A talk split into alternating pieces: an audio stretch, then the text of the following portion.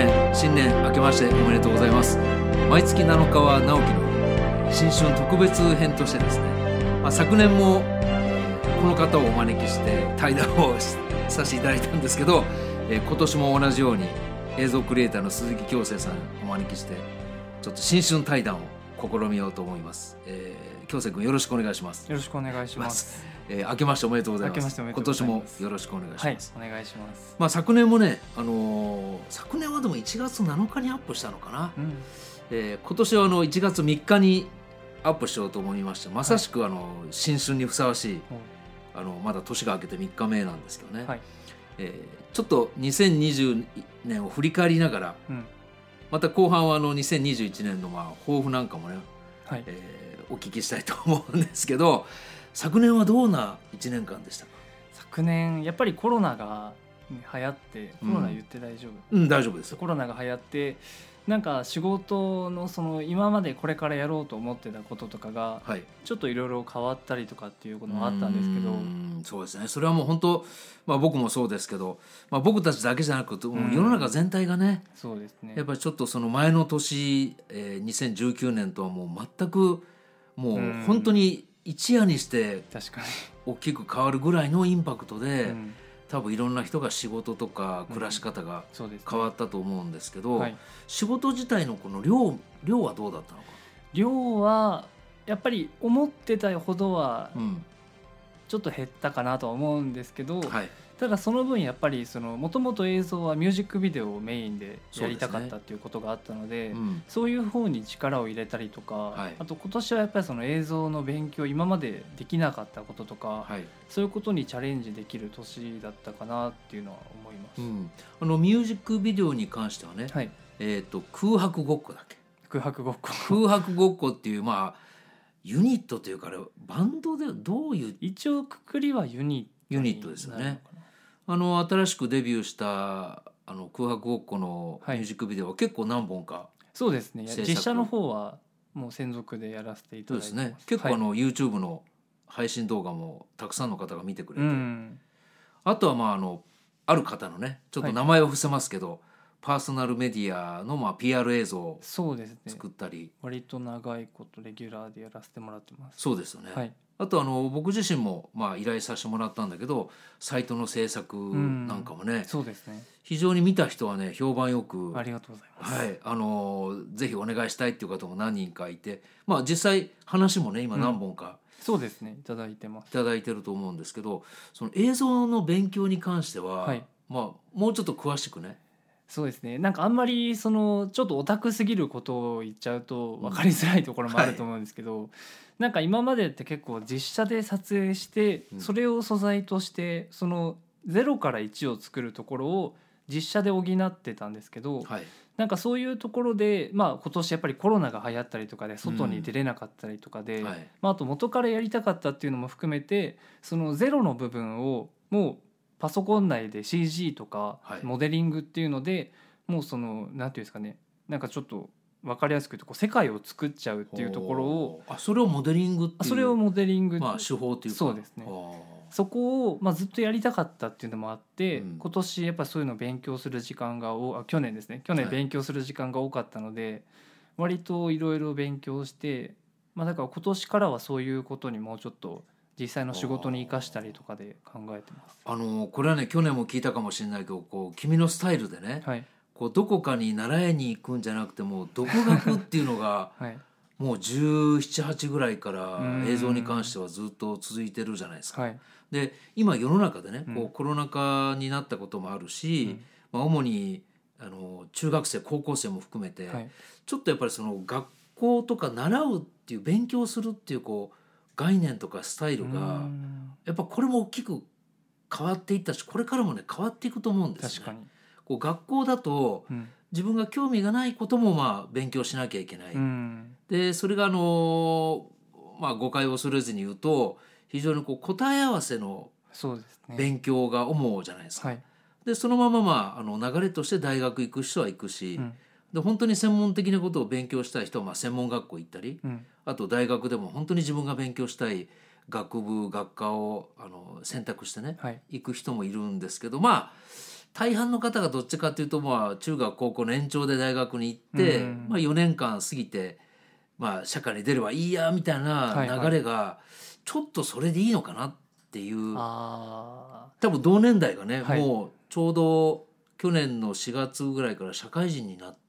そうですね。確かそうですね。うん。個人的にその学校でやることがまあその答え合わせだったりとかっていうのはうん。なんか今の自分的に思うのはなんかそのやっぱりやりたくないこととやりたいことっていうのをうん。学校は両方ちゃんとやらなきゃいけないこととして教われはい。る場所だと思うんで、そこの面ではすごく学校に行ってるっていうのはやっぱり自分がやりたくないことでもしっかり挑戦したりとかではいいいなとは思うんですけどやっぱり学校に行かなかった僕みたいなタイプの人はそういうところの技術を自力でつけなきゃいけないっていうのはうん一つハードルになるのかなっていう気は。でもねこれからこれまあ僕の知り合いちょうど僕の年齢だと、はい。お子さんたちがまあ大学生だったり、何人かいる方は高校生だったりね。はい。まさしくこれからと右か左かどっちか選択しなきゃいけないっていう年齢の子供たちが多いんですよね。はいでそういう人たち、まあ、何人か実際話を聞いてみたんだけど、はい。まあ、コロナのこともあってうん。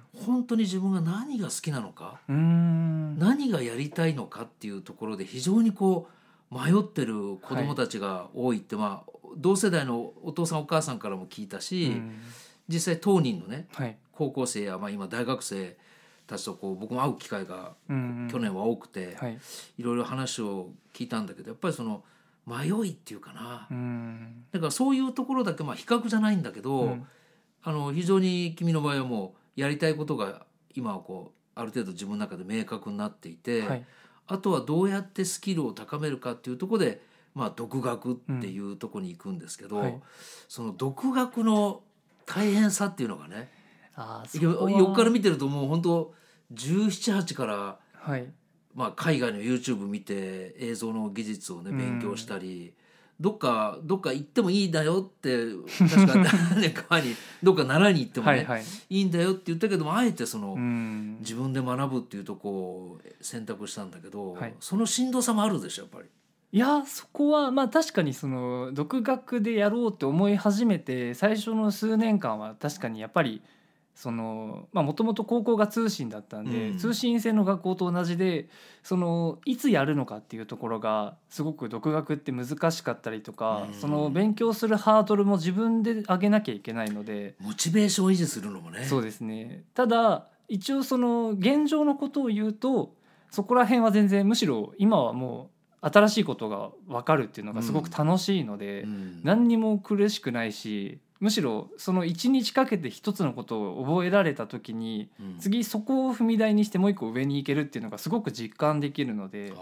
そこはすごくやってて楽しいし何時間でも全然苦じゃない。僕ねそこはねあの年齢関係なくねうん。悩ましいところで、うん。あのビギナーズラックじゃないけどね、はいはい。僕も全く未経験で32歳の時に出版社に入って、はいそれまでまあ実はあまり本も読まなくてね、うんそういう、まあ、ある程度下地がないまま飛び込んだけど、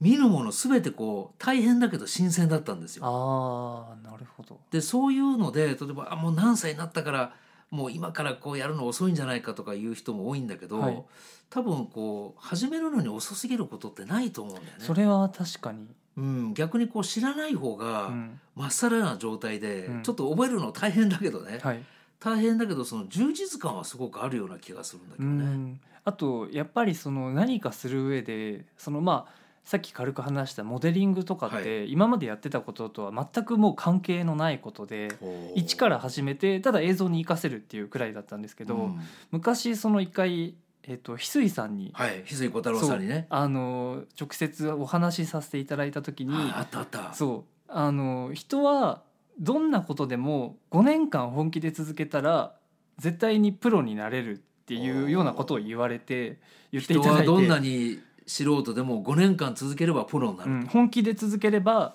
と、絶対にプロになれる。まあその仕事になったりとかっていうふうに捉えてるんですけど、はい。だからやっぱりそのであと実際もう一個ちょっとこれはまた別の話になるんですけど、うん。そのどんなことでうもん。自分がやりたいと思ったことは必ずどこかでお金になるっていうのも最近聞いてなるほど。そうだからそこで自分がやりたいことだったら本気で続ければ絶対にお金になるし、まあそのさっき言った話だと5年間かければ、はい。その何かしらやっぱりその道が開けてくるんだった力らもついてね。そう全然年齢とか関係ないんじゃないかなっていうのはすごく思いました。いや今ねすごく大事なことを言ってくれたんだけど、うん。これからね、まあ、あんまりコロナコロナって言っちゃいけないんだけど やっぱ働き方暮らし方もっと言うとこう人生の在り方がすごく見つめ直したのがう去年2020年だったと思うんですよ。はい。そうなると働き方もね、まあ、リモートが主になってくると、うん。今まで毎朝満員電車乗ってね、はい。その会社に行くと。でそこでもう本当中学生高校生と同じようにある一定時間いて、はい。その中でまあ終わったら家に帰って、うん。プライベートっていうくくりが一気になくなってしまったんですよね。そうですね。もう朝から家にいるはい。リモートで仕事をする、うん。お昼ご飯食べるのも何か自分で深めたりするのも全てこう自主性が伴うっていかそうですね。でそうなると、うん。非常にこう何かにチャレンジしたりっていうのが、うん。今まで毎日電車に乗ってね会社に行って、まあやりたくないことって語弊があるけどね、はいはい。ある程度我慢して、うんその終わった次の空き時間で何とかしようと思ってたのが、うん